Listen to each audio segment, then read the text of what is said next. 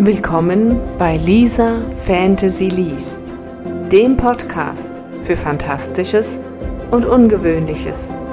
Ich freue mich, dass du heute hier dabei bist und ich wünsche dir pure Magie bei dieser Episode.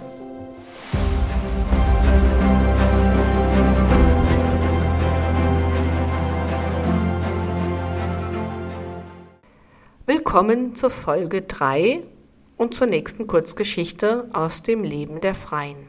Wir bleiben im Splitter bei den schwächer Begabten mit ihren alltäglichen Sorgen und Problemen, wann sie sich an die Fraktionen, also jene, die das Sagen haben, wenden und wann nicht.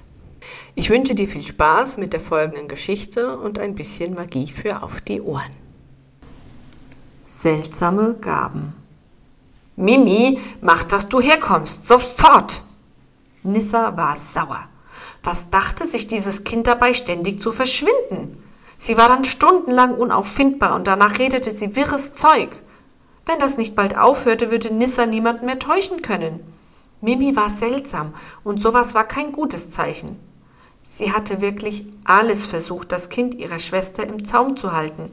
Aber die Kleine verschwand selbst aus ihrem Zimmer, wenn alles verschlossen war. Bald würde sie zur Schule gehen müssen, und sollte sie dort nicht auftauchen, sondern wie immer verschwinden, konnte sie keine Ausreden mehr finden. Sie hatte ihrer Schwester geschworen, sich um die Kleine zu kümmern. Die Geburt war sehr schwer, und letztendlich hat ihre Schwester die Strapazen nicht überlebt. Doch auch ihre Bemühungen hatten Grenzen. Jetzt komm endlich her, du kriegst sowas von Ärger. Sie konnte nur beten und hoffen, dass die Kleine es bis zum Fest der Farben schaffte, aber tief in ihrem Inneren wusste sie es besser. Mimi war eine Laune der Natur, und sobald alle das sahen, würden die Spirits über sie entscheiden. Launen waren gefährlich. Sie konnten dafür sorgen, dass die Natur einen Splitter verschlang. Nissa wusste nicht wie oder wieso, aber wie alle war sie mit den Geschichten darüber groß geworden. Aber vielleicht sahen die Spirits in ihr etwas, das es zu trainieren galt. Das war Mimis einzige Chance. Nissa seufzte.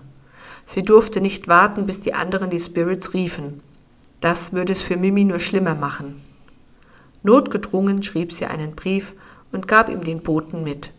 Sie hatte wirklich alles versucht, um ihr Versprechen einzuhalten. Jetzt lag es in den Händen der Spirits und in den Gaben der kleinen Mimi. Mehr konnte sie nicht tun. So sieht das Leben in den Splittern aus für jemand, der seltsame Gaben hat. Entweder er wird aus dem Splitter geworfen oder die Fraktion nimmt ihn auf und lehrt ihn mit seinen starken Gaben umzugehen. Ich hoffe, dir hat die heutige Folge gefallen. Ich freue mich darüber, wenn du weiterhin meinem Podcast folgst, auf meiner Seite dich umschaust, mir auf den Social Medias folgst oder auch mein Newsletter abonnierst. Und Du darfst auch gerne in Kontakt mit mir treten. Alles weitere in den Shownotes und bis zur nächsten Folge.